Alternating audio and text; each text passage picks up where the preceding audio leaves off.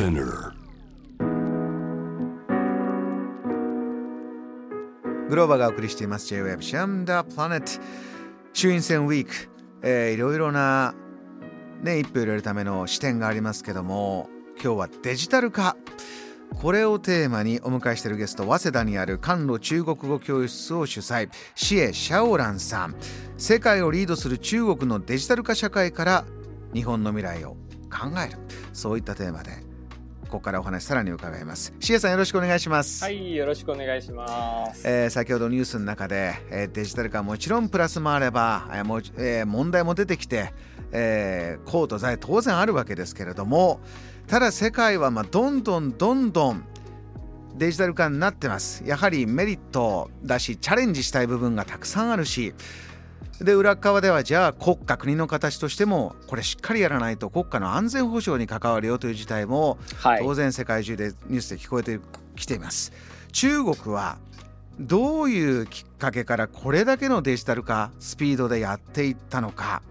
はい。大変気になるんですけどももうええ。今生活至る所にねデジタル溢れてる。例えばシエさんもうこんなとこまで来てるよ中国はってどんなトピックありますか？まあ、そうです。普通に野菜市場、八百屋さんで、普通になんか、あの、スーパーに入って、あの、すなんか QR コードをスキャンしてやってるんですね。あの、バラ売りの人でも、普通にあの、携帯出して、そこら辺に QR コードを掲載されていて、で、スキャンして、あの、払ったりとかし、やり取りしてるんですね。大根一本買うんでもそうです、そうです。そんな感じですね。うん学生はどうですか？若い世代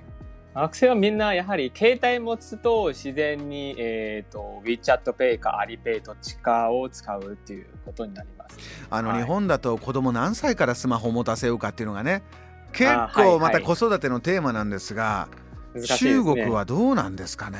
そうですね。そこら辺具体的に何歳ぐらいを持たせるのかよくわかんない。だいたい高校生時代になるとなんか欲しがるんですよね、子供が。もうみんな持たないとそれこそ生活ができないっていう状況なんだっていうのもうんなんか聞くこともあるんですけどね。そうそう、今もありますね。私が、えっ、と、まあ、帰るのも2019年の話なんですけど、帰って、えっ、と、やはりタクシーに乗るときは、えっ、と、現金で払うと、向こうはすごく困ってる顔してるんですね。ああそうか。現金持ってないですとか、あ、じゃあすみません。いや特に、えっ、と、大きいな、まあ、100元札っていう、あの、100元の札がありまして、それあげると、ちょっと困ってる顔していて、すみません。お釣りないですとか、そんな感じなんですね。WeChat Pay 使ってないですかって言われていて、でもなんかやはり、えっ、と、電話持ってないから、中国の、あの、Wi-Fi が飛んでるやつは持ってないからすいません。っていう感じで、そう。シエさんその紐付きはどこまでいってるのか。あの、うんどっかでお金を使うこと買い物そして、まあ、医療そして自治体、まあ、税金納税含めてですけど、はい。ね、日本だとマイナンバーやろうと思ってもちょっといろんな議論もあって、うんうんうん進まない。でどこまで全部、まあ、管理でできるようになってるのか紐づいてるのかいかがですか中国は？はい、大体ですね、えっ、と、キャッシュレスのものは、えっ、と、中国、あの逆に言うと、クレジットカードを持ってる人は少数で少なくて、で、一回飛ばして、えっ、と、うちのじいちゃんばあちゃんが、えっ、と、クレジットカード全然持ってないんですけど、現金のみ？そうです。現金のみで、でも今は、えっ、と、あの、キャッシュレスの、あの、WeChat Pay か Alipay を使ってますね。でそれ1個飛ばしたんですね。あのー少し前にですねこのデジタルトランスモトランスフォーメーション？このデジタルがドンと進むのに今一番チャンスがあるのはそれこそ全然デジタル化してなかった国ほど最新のものをドンと整える。で日本の場合は今おっしゃったクレジットカードとかあのスマホでも、まあ、i モードがドンとできたりとかガラケーなんて言われましたけど、まあ、その中間今で思えば中間部分が非常に充実してたからはい。ちょっとそのねブレーキ今となってはブレーキになってしまってる、行こうか行くまいか。そうそうそうそう。中国の場合は何迷うところないですね。もう E メールは飛ばしてアプリにドンと行ってクレジットカード飛ばしてキャッシュレスにドンと行って、はいはいはい、はい。これどういったきっかけからこの旗振り国としてドンと行ったんですか？うんややはりそういう前も、えー、とこの番組で喋ったと思うんですけど、えーとまあ、あの外国のアプリの例えば Facebook 使えないとか LINE 使えないとかそういうことですごく関わると思いますね。みんなが使えるのは、やはり、えっ、ー、と、チャットアプリだとすると、えっ、ー、と、テンセントの元の2つ、2社、2社っていうか、まあ、2つがありまして、あの、QQ ですね。あの、ペンギン、可愛いペンギンのアイコンになってるやつと、うん、えっと、緑の WeChat っていうやつですね。だいたい喋るアプリとしてこの2つしかないっていうような気がしますけど。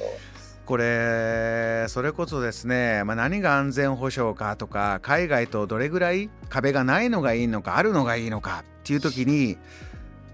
今新しいニュースでは中国はそうしたかと思ったのがビットコインや仮想通貨、はい、外国のものを禁止するよって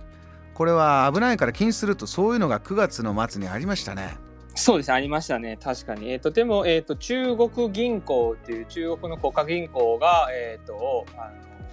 なんていうかね、で、デジタルの人民元をは、あの、発行する、しようとしている。今なんか、ちょっと、あの、具体的にニュース調べてないんですけど、発行してるかしてないかの、まあ、その段階、準備段階になってるかも、かと思いますけど。はい、デジタルの通貨というのはもう自分たちで、むしろどんどんどこよりも早くやるというのが裏側にあるわけですよね。ビットコインとかそういう海外のものは、え禁止にして自分たちのデジタル人民元、これかなり世界的に見ても、早くからやってるような印象ありますが、はい、あの感覚としてシエさんどうですか？このデジタル人民元の導入というのは。そうですね。やはり、それは、なんか、携帯が電池切れたらどうするかとか、電波が、そうそう、電波がなくなるとどうするかとか、そこら辺がやはりやや心配ということも、ももちろんありますね。今、実験が続いておりますけれども、まあ、それこそ、公開実験というのはオープンにニュースでも流しながらやってますから、かなり、うんねデジタル化は本当に積極的にやっています。えー、そういった中じゃあどういう仕事を目指してで、まあ、日本ですとデジタル化がどんどん進むとどういう仕事が失われてしまうんじゃないか。年齢が上の人ほど、ちょっと少し前のハンコなくすのもね反対の議連が立ち上がったりとか、はい、そういうあのぶつかり合ってあるんですか？世代で。中国はいかがですか？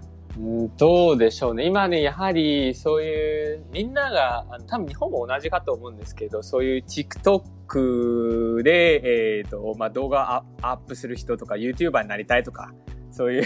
ライバーになりたいとか、そういう人は結構いると思うんですけども、中国はやはり同じ傾向がありまして、TikTok が、あの、年齢層は問わずに、えっと、若い人からご年配の方までは全部あのヒットなんですね。うちのじいちゃんばあちゃん毎日こんな感じで、あの、シュッシュッシュッって見てるんですよ。はい。だこれ TikTok、ね、日本だとじいちゃんおばあちゃんで楽しんでるってなないから、じゃあ TikTok でエンターテイナーになろうとかインフルエンサーになろうっていうのは、全然その、何そのわけわかんないもんになってっていう話じゃないんだ。そうですね。やはりそういう、あの、ご年配の方目当てのそういう、あの、なんていうか、TikToker になりたいっていうか、そういうことを、まあ、作って、作ってる人ももちろん結構いると思いますね。なるほ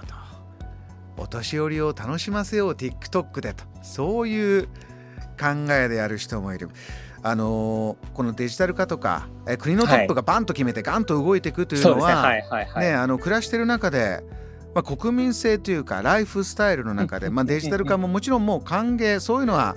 中国はどんどん行こうと。ついてこれない人どうするかっていうそういうよりも行ける人がどんどん行こう。そういう感覚ですか？そう、そういう感じがすごく感じてますね。あと、あの、もしできなかったら教えますっていう体制がすごくあのありますね。あと、感じ、国民性的なものもありますけど、えっ、ー、と、あの、私みたいに中国生まれて中国育ちの子が、えっ、ー、と、大体、あの、身分証明書制度にすごく慣れてきてるんですね。で、日本に来てからマイナンバー、大体14年の時、2014年あたりで、えっ、ー、と、日本でマイナンバーカードを導入しようという体制になってるんですけど、そこら辺が私ちょうど来たばかりの時で、それ、あ、じゃあ作ろうよっていう感じで。ああ、そうか。そうそうそう。その作ったら便利じゃないかなって思って、全然そういう個人情報とかそういうことを、えー、と気にせずに、えっ、ー、と、やりたいんですけど、でもやはり外国人なんで、で、ビザが切れた瞬間で、あの、マイナンバーカード使えなくなる。ですけど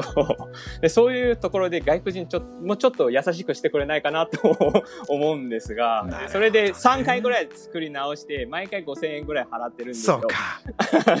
でそれでもなんかあ今また使えない。今は全作ってないですけどあんまり。そうですね。少し思いますけど、それほどそれこそそういうのが便利になっていくと今みたいなねいろいろ細かい段取りやってそこで手数料で仕事してた方たちは全部スキップになりますから、はい、まあいろいろデジタル化というのは大きな変化とも日本にとっては言えるかもしれません。いかがでしょうか？皆さん、えー、シエさんへの質問疑問メッセージもちろん待ってます。自分はデジタル化こうかな？私のデジタル化というメッセージも合わせてメールツイッターでお待ちしております。JAM The Planet